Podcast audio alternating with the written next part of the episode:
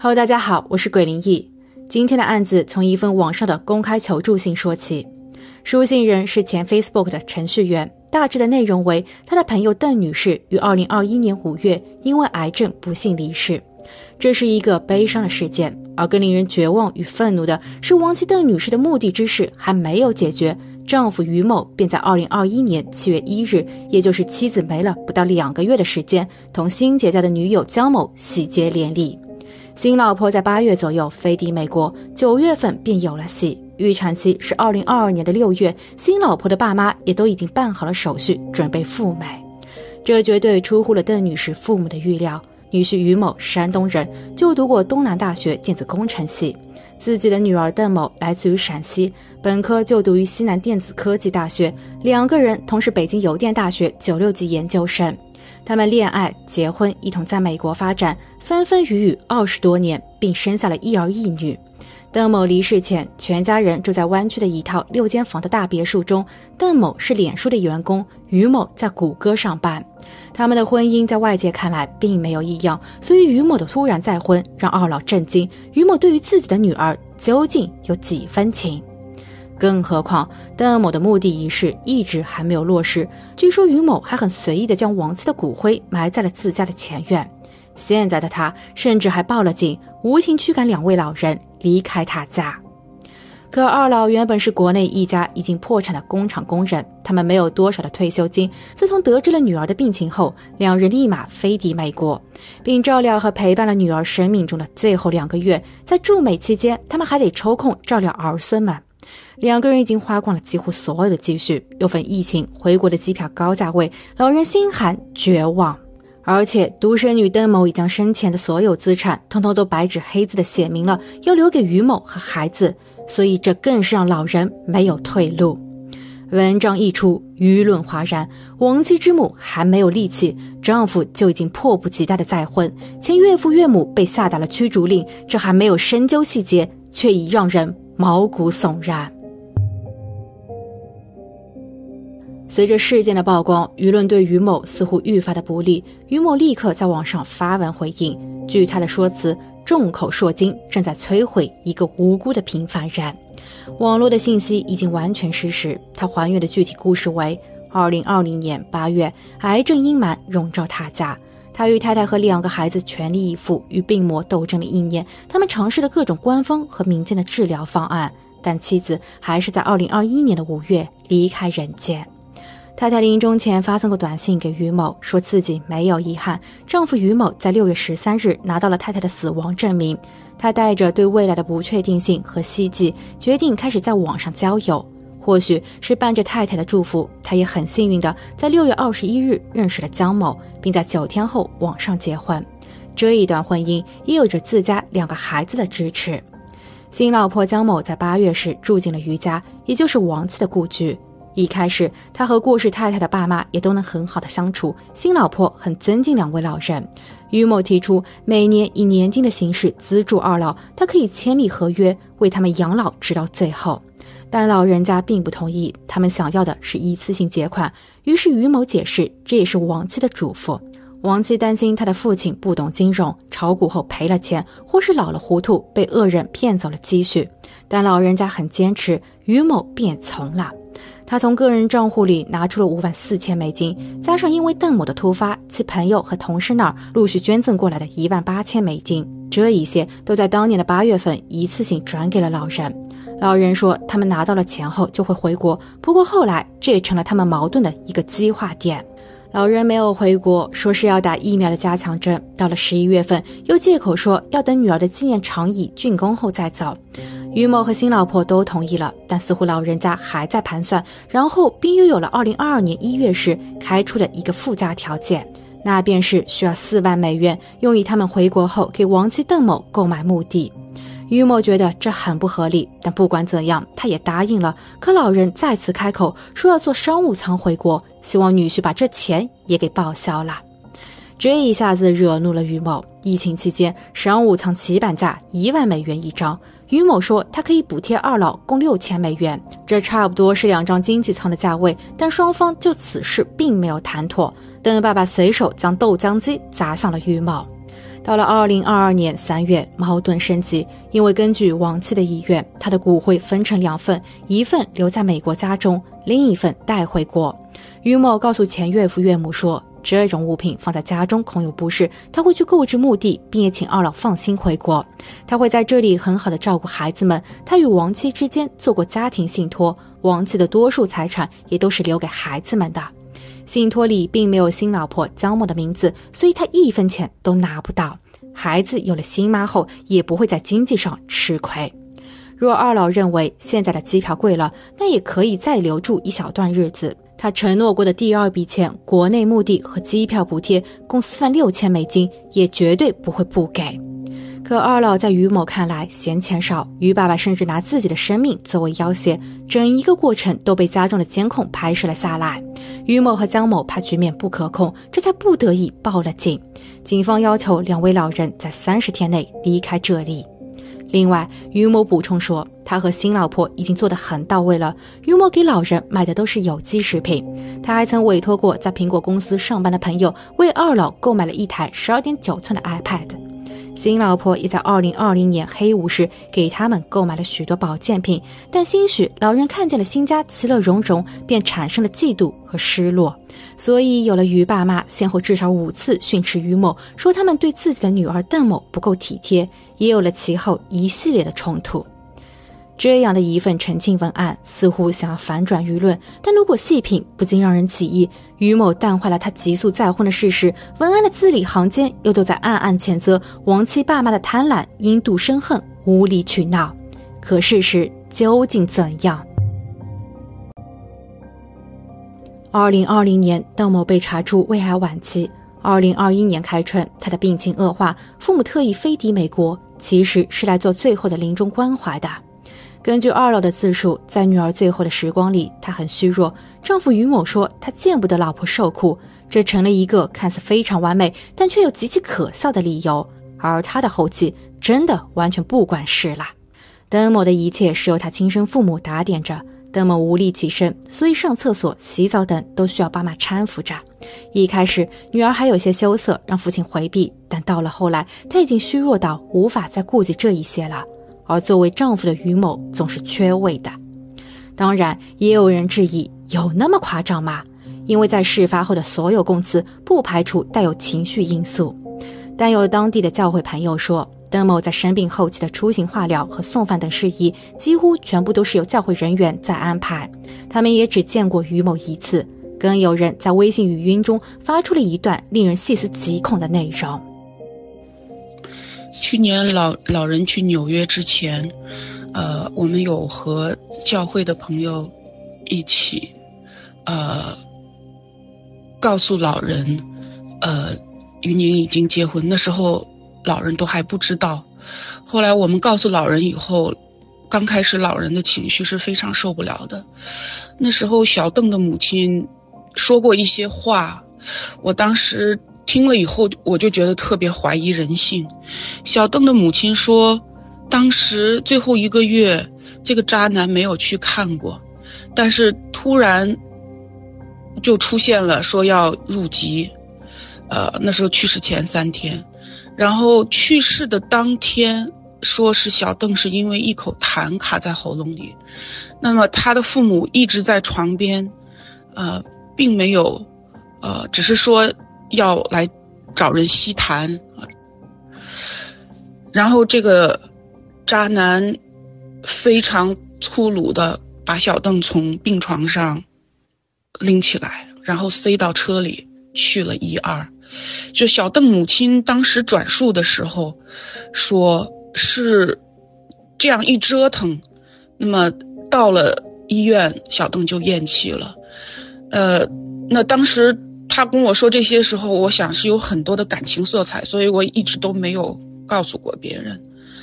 那么小邓的父亲是说，当时他们就觉得很不妥，后来过后他们说是因为 Facebook 的那个丧葬费还是什么，是有一个实现还是什么，所以呃说这个渣男是着急。我当时不敢这样推断，那我只是转述一下。从录音中，我们得到了以下的几个信息：邓某在离世的三天前被于某要求加入美籍，邓某的最后一刻可能被折腾过。邓某不幸，于某再婚，这对于邓某的父母而言是先斩后奏。我们先来说一说于某特意择日让邓某入籍的事。首先，择日一说，我保留意见，毕竟移民局不是个人开立的，加上疫情的缘故，凡事都需要预约。但如果邓爸爸、邓妈妈说的是属实的，那么于某应该早就动了心思。或许他提前为邓某做了申请，相关的流程已经完成了不少，差最后的关键一步，邓某也正好能赶上。而根据美国公民入籍医疗豁免政策，只要医疗专业人员填写了 N 六四八表格，并证明申请人由于身体或发育障碍或精神损失而无法学习英语、参加入籍考试的，那么申请人即可免试入籍。其次，为什么要入籍？于某在想些什么呢？根据加州的法律，如果邓女士为美国公民，那么遗产的继承顺序为配偶、子女、孙子女、父母。如此一来，父母的排位非常靠后，可以理解为，如果前面的人没有全部离世，那么父母就等于已经失去了遗产继承权。但邓某若还是中国公民，他的父母则可以向中国法院起诉。根据中国的遗产继承顺序。父母、子女以及配偶都属于第一顺序，法官可以根据父母的经济情况做出适当判决。所以邓某入籍等于说了断了这个后患。另有一点，虽然我不能确定于某是否为美籍，但如果是，而邓某仍是绿卡身份，那么夫妻之间每年互相转移资产的免税额度只有十六万美元。不过，一旦夫妻双方都是公民，两人之间的所有转账或财产转移就都免税了。接着，让我们再来说一说录音中的关于纽约旅行的那一段。于某安排两位老人去纽约散心，但醉翁之意很明显，不在酒。他的有意之开，方便了自己和新老婆。于某虽然有解释说他是借着亡妻的祝福，才在短短的数日内找到了这位新老婆，但网上也有流传着这么一个版本。说他的新老婆江某曾在西门子公司上班，他于二零二零年的十月出差到美国佛州，回国后便提出了辞职。他告诉过身边的所有人要去美国结婚。本案已故的女主邓某曾经告诉过自己的好友言，于某在那一段时间也去了一次佛罗里达，说是公司要开会，具体的行迹不知。邓某因为已经身体不适了，于某的离开让他生气。而若传言属实，这两者的时间确实有些巧合。在网上，我还看到了几篇小作文，在替于某辩白和说情。至于网传的遗产费，哪有两百万那么多？而且这钱不都做了信托，将来也都会转到儿女的账户下吗？邓爸邓妈怎么不一次性把要求都提提清楚？他们还赖在于家，想要干什么？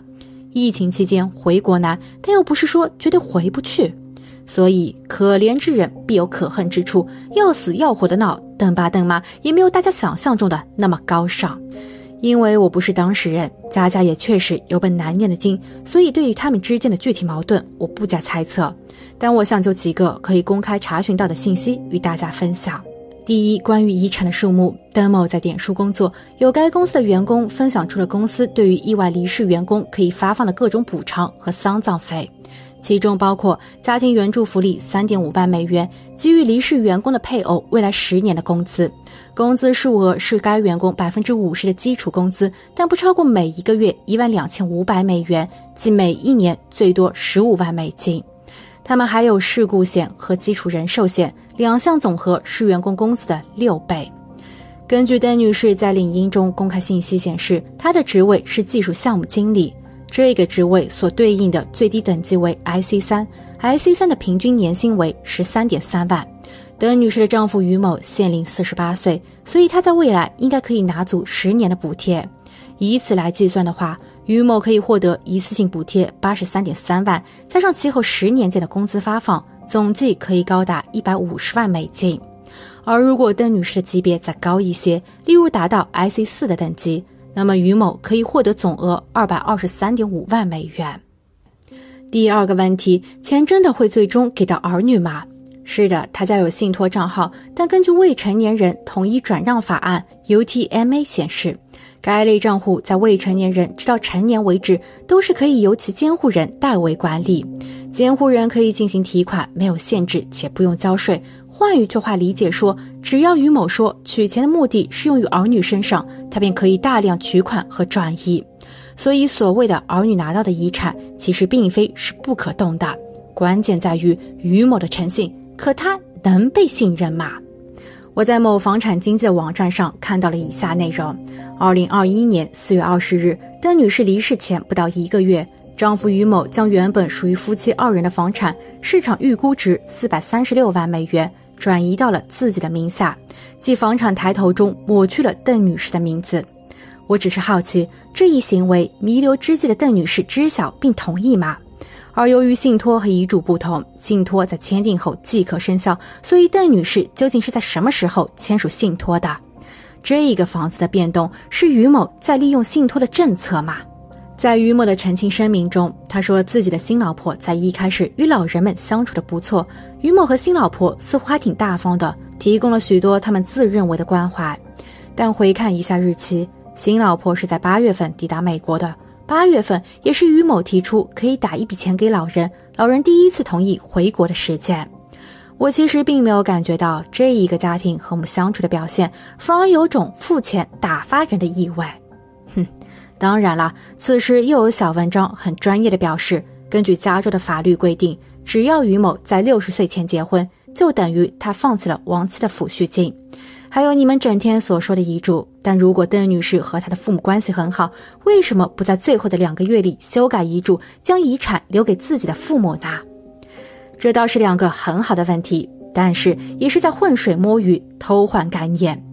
加州的法律确实有规定。于某再婚等于他放弃了亡妻的抚恤金，但是这一个抚恤金是当地政府给予的，与脸书公司提供给员工和其家属的福利无关。其次，邓女士为什么没有修改遗嘱？我有搜到过一个大概的答案，不过是真是假，大家可以自行判断。有网友发帖表示，孩子的母亲，也就是邓女士，曾经询问过自己的爸妈，是不是要给他们留些钱。邓爸邓妈拒绝了，他们说留给女婿和孩子便好。他们压根就不会料到邓女士才刚刚毕业，新太太就立马上位，而这一对小夫妻还去到了夏威夷度蜜月。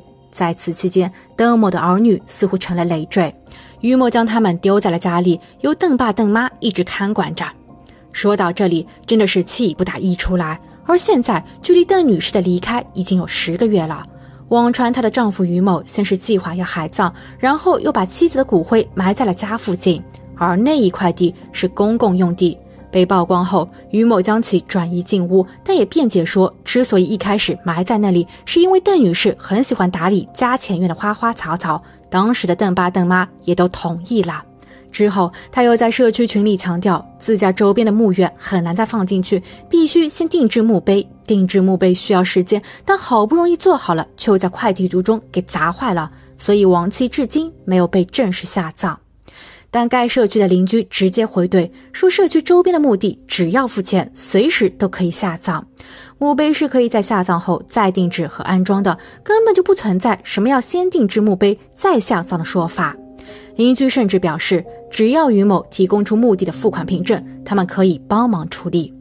不过后续我没有看见于某的回应，我对此只是猜测，可能当地的墓地确实有些小贵。但如果没有人关注此事，就没有必要再花钱下葬了吗？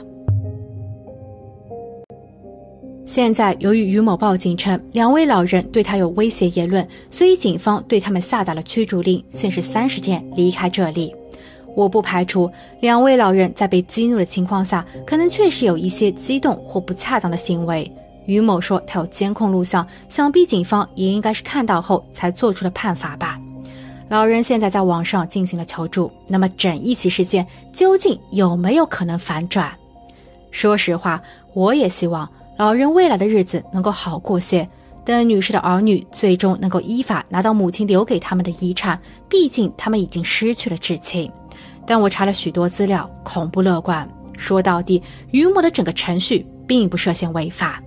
老婆去世九天后再婚不违法，老婆的遗产不分给父母不犯法。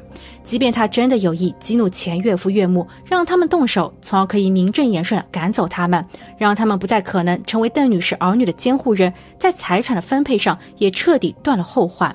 我本人觉得这样的做法不妥当，甚至给了我厌恶感。他怎么可以这么的绝情？